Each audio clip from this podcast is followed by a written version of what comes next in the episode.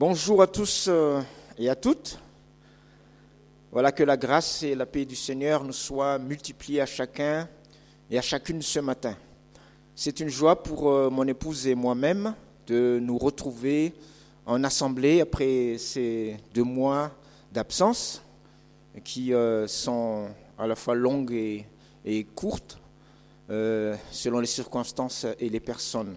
Merci à tous ceux qui ont prié également pour notre ces jours. En tout cas, malgré la distance et la séparation, nous étions en communion de prière et aussi de communication.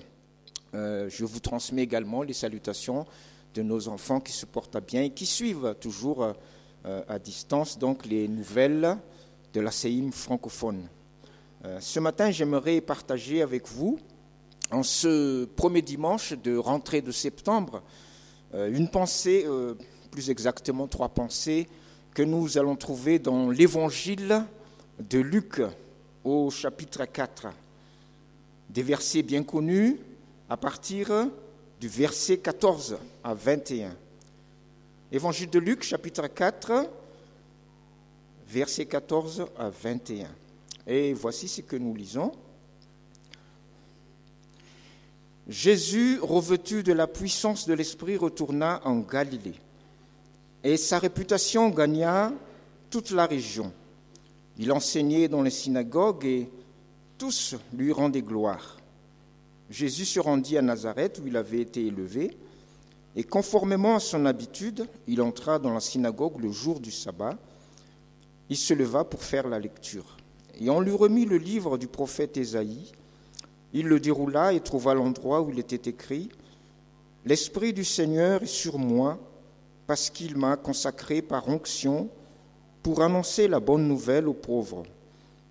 Il m'a envoyé pour guérir ceux qui ont le cœur brisé, pour proclamer aux prisonniers la délivrance et aux aveugles le recouvrement de la vue, pour renvoyer libres les opprimés, pour proclamer une année de grâce du Seigneur. Ensuite, il roula le livre, le remit au serviteur et s'assit. Tous ceux qui se trouvaient dans la synagogue avaient les regards fixés sur lui. Alors il commença à leur dire, Aujourd'hui, cette parole de l'Écriture que vous venez d'entendre est accomplie. Amen. Ce fut accompli dans la vie du Seigneur Jésus et cette parole est aussi appelée à être accomplie par l'Église qui a repris le flambeau du Seigneur. Je vous invite encore à la prière. Te bénissons, Père éternel, pour le don de Jésus-Christ, ton Fils, le Fils promis, celui qui a réuni en lui tous les noms divins, et aussi admirable conseiller, Dieu puissant, Père éternel, Prince de la paix. Merci Seigneur parce que nous nous tenons devant toi et nous nous attendons pleinement à toi. Merci de disposer nos cœurs à recevoir ta parole et d'accorder aussi à ton serviteur la grâce et l'onction nécessaire pour communiquer ce que tu as préparé d'avance pour chacun d'entre nous, pour ton Église. À toi seul la gloire. Amen. Alléluia. Oui, disons-le une fois pour toutes, Jésus-Christ, le Fils de Dieu, n'était pas une automate téléguidée, sans volonté ni libre arbitre, mais, comme le dit Hébreu 5, verset 8, eh bien, bien que fils, bien qu'étant fils, Jésus a appris l'obéissance par les choses qu'il souffrit. Il a appris. D'abord un mot sur euh, cette souffrance. Ne pensez pas en, termes de majosisme. Euh, non, loin s'en faut. Euh, Jésus ne, ne, cherchait pas la souffrance pour la, souffrance. Il ne cherchait pas le plaisir de la souffrance. Mais pensez plutôt en termes, vous savez, dans le sport de discipline. Euh, volontairement accepté et qui euh, va entraîner justement euh, peut-être des souffrances comme le sportif qui s'impose une discipline de se réveiller le matin, de, physiquement il va ressentir des souffrances, mentalement aussi, mais cela va porter du fruit. Et c'est ainsi que Jésus, il va s'imposer une discipline pour chercher et trouver la volonté de Dieu, pour apprendre à marcher également dans ses voies. C'est vrai qu'il va au final souffrir véritablement, par amour pour son Père aussi et pour nous. Mais cette souffrance n'est pas euh, la première chose qu'il cherchait, ce n'est que les conséquences de cette discipline volontairement acceptée. Euh, ce matin, nous allons développer euh, trois points au travers de ces passages de l'Écriture pour savoir ce que Jésus a appris et comment il les a appris, et également ce que nous pouvons apprendre et recevoir au travers de cela. Donc, premier point, Jésus, une personne respectueuse des traditions de son époque. Deuxième point, Jésus, une personne soumise à la volonté de son Père. Et enfin, troisième point, Jésus, une personne inspirée et conduite par le Saint-Esprit. Premier point, Jésus, une personne respectueuse des traditions de son époque. En effet, premièrement, Jésus va d'abord apprendre au travers même de sa vie de tous les jours auprès de ses parents et notamment au travers des traditions de son époque. Euh, des fois, nous ne réalisons pas l'importance justement euh, de l'observation de ces préceptes divins. Mais Deutéronome, nous en avons parlé hier à la réunion euh, des ADR, eh bien, nous parle qu'en observant justement ces, ces, préceptes divins, eh bien, il y a des bénédictions qui en découlent. Euh, tout à l'heure, euh, nous avons prié pour euh, nos jeunes qui vont partir et également lorsque nous faisons les présentations d'enfants, tous les rituels en, église, nous ne réalisons pas les bénédictions cachées qui, qui suivent. C'est l'observation justement de, de, ces préceptes bibliques. Vous savez, comme les icebergs, ces grands blocs de glace qui flottent sur la mer, la partie visible euh, est déjà assez importante, mais ce qui est important, c'est la partie invisible que nous ne voyons pas. Et euh, Tiki crois que tu as eu reçu des fondements euh, profonds dans ta vie personnelle, dans ces moments qui semblent peut-être banals, mais nous croyons que l'Esprit de Dieu agit. Et Jésus va apprendre déjà au travers de toute l'observation de ces traditions euh, euh, divine. Tout à l'heure, nous allons lire justement un, verset qui nous montre le fruit de l'observation euh, de, de cette parole de Dieu. La Bible nous montre que Israël, qui n'était pas au départ le, le, meilleur des peuples, va devenir, par l'observation de cette parole de Dieu, la lumière des nations. Et l'apogée de cette gloire de Dieu va se manifester au temps de David et Salomon, tout simplement parce qu'ils ont observé toutes euh, eh ces euh, préceptes que Dieu va leur donner.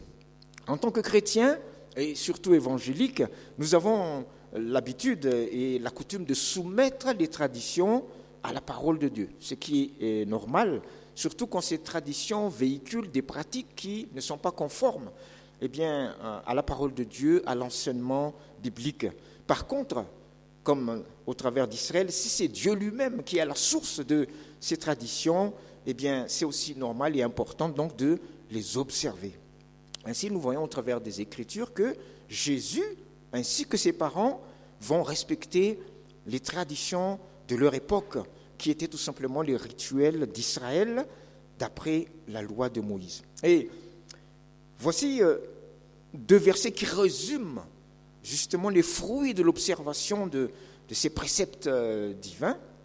Euh, vous connaissez tous, je ne vais pas les reciter, tout ce que les parents de Jésus ont fait quand il avait 8 ans, euh, il était circoncis, il était présenté au temple, il y a toutes sortes de rituels et on ne voit pas justement la partie cachée de cet iceberg où sont attachées des bénédictions divines. Mais dans Luc chapitre 2, versets 39 et 40, voici ce qui nous est dit et ce n'est qu'une partie. Hein. Après avoir accompli tout ce que prescrivait la loi du Seigneur, Joseph et Marie retournèrent en Galilée, à Nazareth, leur village. Verset 40. Or, l'enfant grandissait et se fortifiait en esprit. Il était rempli de sagesse et la grâce de Dieu était sur lui. Vous voyez, euh, tout est lié. Et quand nous respectons eh bien, les préceptes euh, divins, il y a des bénédictions qui en découlent. La Bible nous montre même que l'observation de ces préceptes divins amène la bénédiction dans la nature même. La nature même est bénie. Et dans la Genèse, lorsqu'il y a eu le, premier péché, eh bien, la Bible nous dit que la, malédiction a même frappé la nature, puisque la terre a porté euh, les premières ronces et les épines. Mais lorsqu'il y a euh, une observation de la parole de Dieu comme la repentance, comme le pardon, eh bien la bénédiction de Dieu découle sur tous les êtres, sur la nature même. Jésus était à bonne école. Et déjà, à 12 ans, il va étonner les docteurs de la loi par ses questions et ses réflexions. Oui, nous avons l'habitude de penser que tout coulait de source pour Jésus. Mais comme nous avons dit que Jésus a appris, ça veut dire qu'il a toujours utilisé également sa réflexion personnelle dans toutes ses décisions, dans tous ses choix. Nous allons prendre euh, deux exemples. Mais vous savez, j'ai cité tout à l'heure l'exemple des, sportifs. Comme les sportifs eh bien, euh, se disciplinent et sont tout contents de trouver, par exemple, une nouvelle technique par les souffrances qui se sont imposées, bien Jésus également, par sa marche obéissante, eh bien, il va apprendre. Deux exemples. Le, le premier, le texte de base que nous avons lu nous montre qu'avant de commencer son ministère, eh bien, Jésus, en communion avec le Saint-Esprit, va être conduit à jeûner, prier 40 jours et 40 nuits dans le désert. Et pendant ce séjour, Jésus va apprendre à discerner la volonté de Dieu, ce qu'il devrait faire pour pratiquer la justice, aimer la miséricorde et marcher humblement avec le Seigneur. Il n'avait pas reçu de, carte de, de direction d'OJ en disant premier point, tu vas faire ceci, deuxième point, tu vas faire ceci, mais il va apprendre en marchant à trouver cette volonté de Dieu. Il a même appris l'obéissance par les tentations du diable. C'est justement quand il a été tenté qu'il va mettre en pratique cette obéissance, parce que sinon, euh, comment il aurait su qu'il était obéissant? Alors, il y a des scientifiques qui ont, fait des expériences euh, un peu méchantes, euh, je trouve. Hein. Ils ont pris des chiens et pour tester leur obéissance, ils leur ont mis des, des assiettes de viande devant eux. Et ce sont des chiens dressés, et donc le mot d'ordre, c'est pas touche. Et puis, la personne sort, on claque bien la porte pour euh, bien faire comprendre qu'il n'y a plus personne. Et puis on filme les, chiens. Et il y en a évidemment, c'est très clair, ils ne bronchent pas, ils obéissent, pas touchent. Mais il y en a, ils souffrent. Et ils font semblant de s'asseoir par terre, puis glissent euh, doucement vers euh, les assiettes, et puis ils lèchent doucement, disant, je ne mange pas, mais je lèche. Mais dès qu'ils ont léché, ils se sont levés, boum, ils ont marché, ils ont fait aussi l'expérience sur les enfants pour savoir s'ils ont obéi. Mais le Seigneur a réussi donc euh, les, épreuves dans ce 40 jours et 40 nuits du désert. Et nous voyons que, au travers de cette obéissance, il va revenir encore plus fortifié par le Saint-Esprit.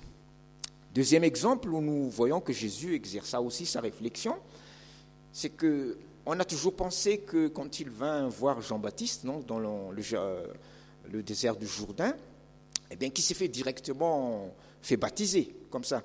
Euh, les trois évangiles synoptiques, Matthieu, Marc et Luc, nous montrent que surtout ce qui s'est passé après, quand euh, Jésus a été baptisé, eh bien, le Saint-Esprit va l'amener dans le désert pendant 40 jours et 40 nuits.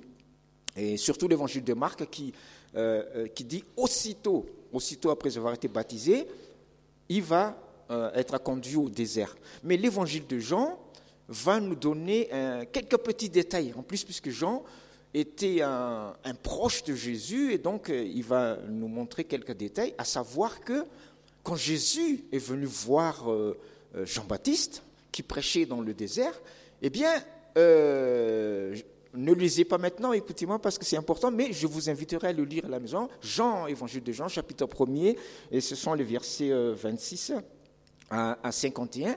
Et Jean dit, le lendemain, Jésus revient. C'est-à-dire que s'il est revenu le lendemain, c'est qu'il n'était pas encore parti au désert. Et il y a même trois lendemains qui sont cités par, par Jean. Premier lendemain, donc Jean prêche. Le lendemain, Jésus vint. Jean dit Ah, voici l'agneau qui ôte le péché du monde. Jésus écoute la prédication de Jean-Baptiste. Mais deuxième lendemain, Jésus revient encore. C'est-à-dire qu'il a médité sur ce qu'il a entendu. Et Jean va dire à ses disciples, allez, euh, allez le suivre. Vous verrez tout ça donc dans l'évangile de Jean, chapitre 1 Il y a même un troisième lendemain. Et en tout cas, donc, euh, je dis ces détails pour ceux qui ont euh, l'âme journalistique. Vous aussi, vous allez suivre votre réflexion. Je ne vais pas vous dire la mienne, mais vous-même faites votre réflexion et revenez vers moi, s'il vous plaît, vous me dire quelle a été votre réflexion au travers de cela. Ce qui est sûr, c'est que euh, Jésus n'était pas parti donc au désert pendant ce laps de temps euh, où il est dit le lendemain il revient, parce que s'il est parti 40 jours, il n'a pas pu revenir le lendemain. Euh, et donc, soit il a été baptisé avant ces trois lendemains, ou plus logiquement après, parce que s'il a été baptisé avant et qu'il était parti dans le désert, il n'aurait pas pu revenir voir Jean-Baptiste qui va être capturé ensuite. Mais la pensée que je voulais partager, c'est que Jésus a pris de la réflexion avant de se faire euh, baptiser. Et c'est vrai que dans l'histoire de la vie missionnaire de l'Église, après, recul, hein, partout ailleurs comme Amada, eh bien, il faut dire que dans l'ignorance des coutumes et des traditions locales, les premiers missionnaires, dans la majeure partie des cas, eh bien, ils ont eu euh, en général le réflexe de tout diaboliser dans l'ignorance donc de ces coutumes, sans comprendre ou analyser euh, euh, les, coutumes de, ces pays. Aujourd'hui, eh bien, on assiste de plus en plus à, des émissions qui nous invitent à découvrir ou redécouvrir les richesses cachées de chaque culture. Et les missionnaires actuellement qui veulent aller dans euh, justement les, pays non atteints, comme on le dit, eh bien, ils ont mis un point d'honneur à comprendre euh, ces, coutumes donc de ces pays. Aujourd'hui, l'Église est également invitée dans dans leur témoignage, eh bien, justement, à comprendre le milieu vers lequel ils vont partir. Jésus, durant tout son ministère terrestre, il va toujours respecter d'abord la loi de Moïse ou la Torah, à comprendre le milieu dans lequel euh, il a vécu. En tout cas, ses principes et l'esprit dans lequel euh, cela a été partagé, par l'intelligence et la sagesse que l'Esprit de Dieu va lui donner. Mais nous allons entrer dans le deuxième point où Jésus est présenté comme une personne soumise avant tout à la volonté de Dieu. Parce que plus que de respecter euh, les traditions de son époque, Jésus était surtout une personne attachée et soumise à la volonté de son Père, qui va rechercher en premier lieu dans sa marche euh, humaine, dans son ministère d'ici-bas.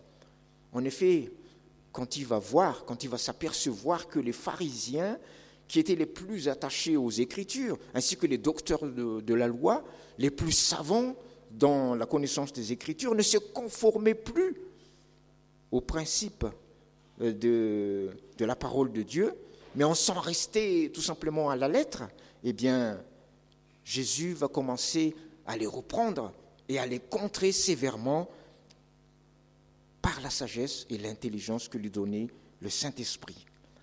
Et les religieux de son temps, évidemment, commençaient à être en colère contre lui. Il va même dire des paroles très sévères. Hein. Nous trouvons dans l'évangile de Jean, chapitre 8, verset 44, en leur disant Vous avez pour père le diable. Il faut le dire quand même, euh, c'était les rabbins juifs, des, savants des Écritures. C'est dire jusqu'où ces religieux ont euh, dévié de la vérité, ont falsifié euh, les Écritures, n'y étant pas entrés et empêchant ceux qui veulent entrer de le faire également. Je vous rappelle que celui qui a parlé ainsi aux religieux, c'est Jésus, celui qui, dès son enfance, était soumis aux traditions de son époque qui ont observé euh, la loi de Moïse. Ce n'est pas un révolté de nature euh, qui n'a jamais obéi et qui, on pourrait dire quand même, il exagère, il n'a jamais obéi. C'était quelqu'un qui était docile auprès de ses parents. Et l'évangile de Jean, au chapitre 5 et verset 19, nous dit que le Fils, Jésus donc, ne faisait rien de lui-même, seulement ce qu'il voyait faire par le Père. Le Fils ne fait que ce qui procède du Père. Après, jusqu'à la fin de son ministère, il n'obéira plus qu'au Père et au Saint-Esprit. Avec ce fardeau dans son cœur, comment il va faire pour accomplir la volonté de son Père Nous savons que cela va l'amener sur le bois de la croix à se donner en sacrifice. Mais il a appris à reconnaître et à accepter cette volonté. Dans le jardin de Gethsemane, il nous est parlé de ce moment où il a prié, il a sué de grumeaux de sang, non plus pour euh, connaître la volonté de Dieu, là il l'avait connu, mais aussi pour euh, plier son cœur et son obéissance à, cette volonté de Dieu. Ce n'était pas facile pour lui, mais là encore, il a souffert dans cette discipline personnelle pour obéir euh, à la volonté de Dieu. Et sur la croix du calvaire, il a pu dire, tout est accompli, c'est-à-dire toutes les écritures, toutes les promesses de Dieu, toute la volonté de Dieu pour le salut de nos âmes, pour le pardon de tes péchés et des miens, par son obéissance. Et nous allons voir cette troisième partie où Jésus est présenté comme une personne conduite et inspirée, et inspirée par le Saint-Esprit. Et là, où nous pouvons vraiment suivre Jésus et nous inspirer de sa vie, c'est surtout dans cette troisième partie que je vous invite à, à votre attention. Car nous aussi, par la grâce de Dieu et l'action de son esprit, nous pouvons grandir dans ses voies. Tout à l'heure, les ados ont prié pour que les jeunes puissent grandir. Eh bien, il y a une promesse de Dieu hein, pour nous au travers de ce passage pour que nous puissions les uns et les autres grandir dans ses voies et croître à tous égards dans la grâce, en étant nous aussi sans cesse renouvelés par le Saint-Esprit. Oui, je dis bien à tous égards. Je ne sais pas si vous réalisez cela, hein, parce que par sa grâce, nous pouvons nous aussi grandir à la ressemblance de Jésus-Christ. Et vous savez que la finalité de notre marche chrétienne, c'est qu'un jour, nous allons lui ressembler si jamais vous n'êtes pas content de quelqu'un en disant Oh là là, je n'aime pas sa tête, c'est comme ça qu'on dit, eh bien rassurez-vous, cette tête va changer. Quand Jésus va revenir, et là vous allez dire Ah, merci Seigneur, j'ai failli ne plus supporter. Voilà. Oui, nous allons ressembler à Jésus, Alléluia. Nous avons lu tout à l'heure, hein, euh, je redis parce que peut-être nous avons oublié, Jésus lui-même n'est-ce pas, au verset 40 du chapitre 2, l'enfant grandissait. Voyez? Pas seulement physiquement, grandissait en tout, puisqu'il se fortifiait en esprit. Hein? Et nous aussi, nous sommes appelés, jour après jour, à grandir en foi, en espérance, en amour, en communion, en sagesse, en sainteté, et aussi dans la plénitude de l'esprit. Vous avez remarqué cet exemple de Jésus. Quand il partit après son baptême au désert, il nous est dit au verset 1er du chapitre 4, Jésus était rempli de l'Esprit, n'est-ce pas? Mais quand il revint du désert, il y a quelque chose de plus fort. Est-ce que vous l'avez remarqué? Vous pouvez voir dans toutes vos versions, il nous est dit que Jésus était revêtu de la puissance de l'esprit. Alors rempli, euh, c'est comme vous avez un verre, eh bien c'est remplir à bord, hein. mais revêtu, c'est comme lorsque vous avez du chantilly, ça, ça dépasse le, verre. Bon, il n'était pas rempli de chantilly, hein, je vous assure, mais de la puissance de l'esprit. Mais revenons euh, au début.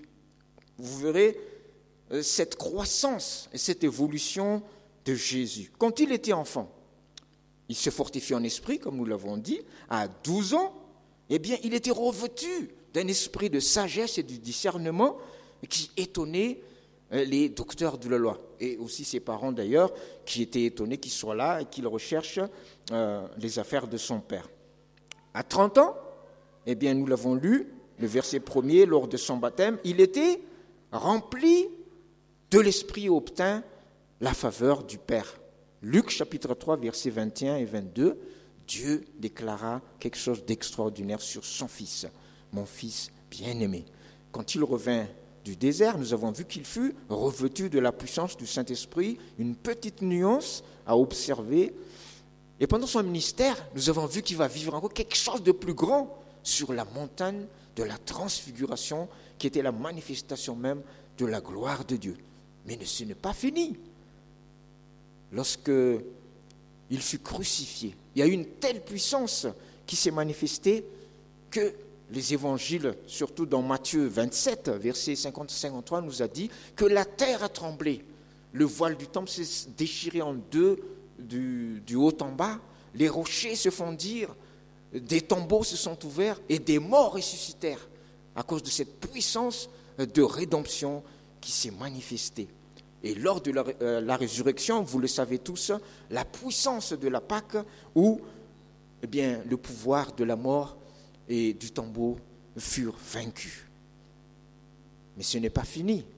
Après sa résurrection, la Bible nous dit que Jésus va obtenir un corps glorieux qui était capable même de se montrer à plus de 500 frères et sœurs à la fois, ou même d'entrer dans une maison close. Alors évidemment, nous, le lisons, mais nous ne faisons pas trop attention hein, à tout cela. Nous ne ferons pas évidemment les mêmes expériences que Jésus, mais par contre, nous ferons le même principe, le principe de la croissance et aussi de notre évolution euh, spirituelle, qui est valable pour chacun d'entre nous, mais aussi en Église. L'Église aussi est appelée dans cette croissance et dans cette évolution. Mais je ne me suis pas arrêté encore, parce que ça continue. Et c'est Jean qui va nous révéler dans son livre de l'Apocalypse comment était Jésus, le Fils de Dieu dans un corps encore plus glorieux. Vous lirez ça dans l'Apocalypse de, Jean, où Jésus était encore plus glorieux dans son corps. Et les anges qui ont parlé euh, aux, disciples ont dit, ce Jésus que vous avez vu monter au ciel reviendra de la même manière, avec un corps plus glorieux. Ainsi, euh, bien-aimés dans le Seigneur, nous aussi, nous sommes appelés à croître et pas rester juste à une expérience. Je suis jaloux d'ailleurs lorsque je réalise que dans le monde, parfois, ils comprennent mieux cette euh, notion de croissance et d'évolution. C'était le cas des disciples. Lorsqu'ils étaient avec Jésus dans son ministère terrestre, Jésus déjà les avait envoyés deux par deux et ils avaient guéri des malades, chassé des démons au nom de Jésus, déjà avec l'action du Saint-Esprit. Mais plus tard, lors de la Pentecôte, eh bien, ils vont être remplis du Saint-Esprit. Nous aussi, jusqu'au retour du Seigneur Jésus, nous sommes appelés ainsi à croître. Bien sûr, quand nous avons cru au Seigneur, quand vous avez reçu Jésus-Christ, vous avez reçu le Saint-Esprit. Mais vous êtes aussi, nous sommes appelés à être renouvelés sans cesse dans la plénitude de l'esprit. Et euh, l'apôtre Paul de nous dire, soyez sans cesse remplis de l'esprit dans la pensée, d'être renouvelés sans cesse dans cette plénitude. Si un enfant au milieu de nous a été rempli de l'esprit lors d'un concert évangélique, par exemple, peut-être qu'il y en a qui ont vécu cette expérience au milieu de nous, il ne faudrait pas qu'ils disent j'aimerais revivre cela. Non, non, pas revivre cela, plus que cela. Parce que tu es invité à vivre quelque chose de plus fort. Quand tu étais dans le club d'enfants, plus fort quand tu seras dans le club euh, des ados, et plus fort quand tu seras dans le groupe des jeunes, plus fort quand tu seras dans un ministère, parce que tu dois grandir. Et, comme Jésus, euh, de se fortifier sans cesse dans l'esprit. Donc les jeunes qui vont nous quitter, soyez encore plus remplis quand vous serez là-bas que nous ne puissions pas entendre, oh, les jeunes qui partent en France, euh, dès qu'ils arrivent là-bas ou ailleurs, ils ont refroidi dans la foi. Pour terminer, hier nous avions eu notre réunion des ADR où nous avions partagé la vision de la CIM francophone et les objectifs à, atteindre. Et évidemment, euh, sans le Seigneur, nous ne pouvons rien faire. C'est lui qui nous donne la capacité. Mais pour montrer aussi que je suis quelqu'un d'obéissant, euh, je vais souffrir un peu en rappelant à l'Église, et nous remercions notre frère Al qui a bien résumé cette, euh, cette vision de la CIM francophone. Écoutez bien, parce que je vais vous faire répéter. Il n'y a pas que moi qui va souffrir, vous aussi vous allez souffrir. Cinq doigts de la main qui résument les cinq points de la vision de la CIM francophone. La CIM francophone qui, euh, où nous, nous, nous voulons être une église, premièrement, francophone, bien sûr, et deuxièmement, euh, qu'est-ce qu'on dit? Oui Oui Et après? Voilà conforme à la parole de Dieu, convivial et missionnaire. Allez, une fois, tout le monde, c'est une francophone, francophone, engagé, conforme à la parole de Dieu, convivial et missionnaire. Voilà. Euh, vous êtes donc vaccinés et vous pourrez aussi le partager à tous ceux qui vous demandent, mais quelle est la vision de euh, votre assemblée?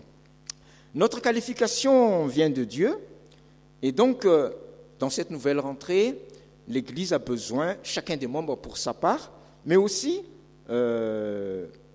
en famille et en Église, de pouvoir servir efficacement celui qui était, qui est et qui vient.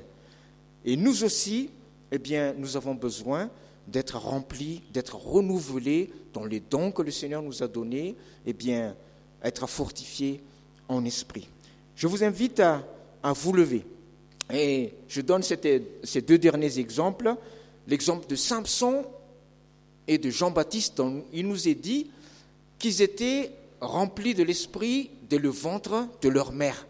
Mais comme Jésus, qui grandissait sans cesse dans cette plénitude de l'esprit, eh bien, croyons que également Samson et Jean-Baptiste, dans leur ministère, ont été fortifiés encore plus que lorsqu'ils étaient, euh, quand ils ont reçu euh, l'Esprit de Dieu pour la première fois. Et nous aussi, nous ne devons pas rester sur des acquis, mais nous devons sans cesse être fortifiés dans la grâce.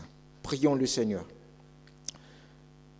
Nous te remercions, Père éternel, pour euh, ta fidélité, pour ces moments que tu nous as donnés de partager ta parole. Elle est si profonde, Seigneur, car tu as fondé, euh, Seigneur, la création sur une grande sagesse et une profonde gloire. Et les paroles que nous pouvons partager ne suffiront pas à explorer toute l'étendue, toute la largeur, la longueur, la profondeur, la hauteur de ta révélation, de ton amour, de ta sagesse. Mais Seigneur, nous sommes devant toi, nous attendons au bénéfice de ta grâce. Aide-nous par ton esprit, Seigneur, à suivre l'exemple de Jésus qui a obéi jusqu'à la mort et même la mort de la croix, et afin que nous aussi nous puissions porter du fruit. Jésus, que tu as honoré, Seigneur, en lui accordant le nom qui est au-dessus de tous les noms et qui est assis sur son trône de gloire. Merci, Seigneur, de nous aider à demeurer fidèles malgré la souffrance peut-être que nous allons endurer sur le chemin, afin que nous puissions te glorifier. Merci de nous visiter ce matin, de nous faire grâce, de renouveler en nous ton Esprit Saint, de renouveler en nous les dons que tu nous as donnés, de nous accorder peut-être encore d'autres dons, Seigneur, afin que nous puissions les uns et les autres, Seigneur, en équipe, Seigneur, en famille, en église, servir ensemble pour l'avancement de ton règne et pour ta seule gloire. Merci Jésus pour le tout accompli, que ta grâce et ta paix reposent sur ton peuple. Amen. Vous pouvez prendre place et je redonne la parole à Annie.